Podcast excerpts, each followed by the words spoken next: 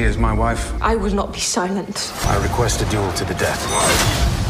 He will answer for what he has done. Confess! The Last Duel is a film based on a true story which really makes the audience think about different topics about society. Was that really something you guys set out to do while writing the screenplay? We wanted The Last Duel to be a movie that would make people feel something. Um, and I think that's always the goal, in particular with this movie, because it's about people who don't see or recognize even the basic humanity of others, in particular women.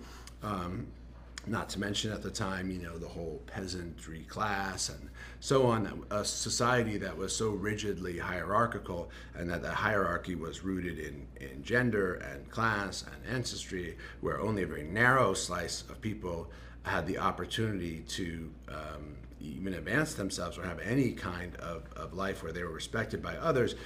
We wanted to show, I think, or at least we were mindful of, you know, the basic need to be, you know, to actually see others for who they are and to recognize that all human beings deserve respect and the same opportunity to flourish and care for their families and, and be happy. And that that was denied to a whole segment of the population, and in fact, in many ways, continues to be much more difficult for people, is is an obvious fact. Um, so you know, we didn't want to teach a lesson in that. Uh, we didn't think that we had discovered that. Uh, we simply want to tell a story about an extraordinary woman who did incredible things. Who we think, you know, I mean, look, you, you just benefit from a great story is a great story. Her story is a great story. That it happens to be a true story makes it even better because the audience just then knows, oh my God, this is real. This took place. And that only adds to the, the power of your storytelling. And, and really, what we, I think, wanted was just to hope that it was be good because if it was good, it would affect people and, and create some empathy and compassion in the audience.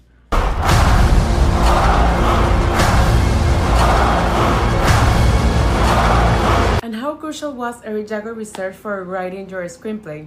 Uh, Eric Eric Eric Jager's research was absolutely critical for us, and uh, though I must say, you know, I, as you can see, if you read the book, you'll see and see the movie. It's very much a movie that's adapted from that book, and um, but you know, interestingly enough, the the centerpiece of our movie is Marguerite de Carrouges, and and very little it was really known about her because the men tended to write write down everything they were thinking and feeling, but they didn't really.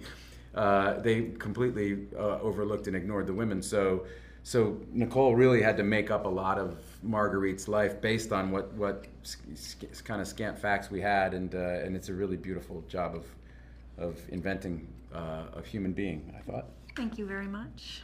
Um, yeah, I mean Marguerite was um, a challenge to write but it was really fun to create a character and it was also very sad to write this character but i admired her and uh, thought she was incredibly courageous and honest and really honored herself and her experience and you know that was really great to write. I am telling the truth.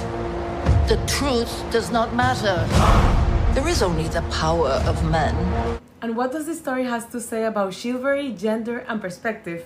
We, we talked this, about the movie as kind of an, an anti-chivalry chivalry movie, um, in the sense that, or like a re-examination of chivalry of, of the chivalric code, and and um, you know what was interesting to us was this idea that.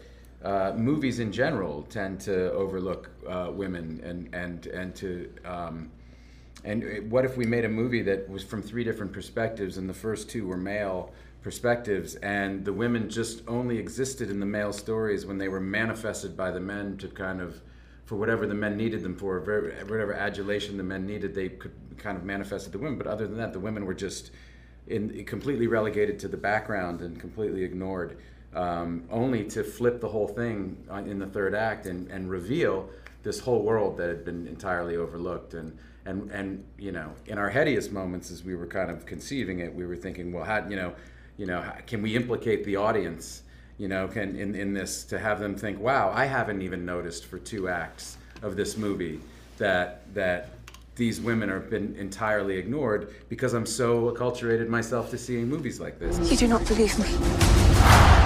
I am risking my life for you. You are risking my life so you can save Prime.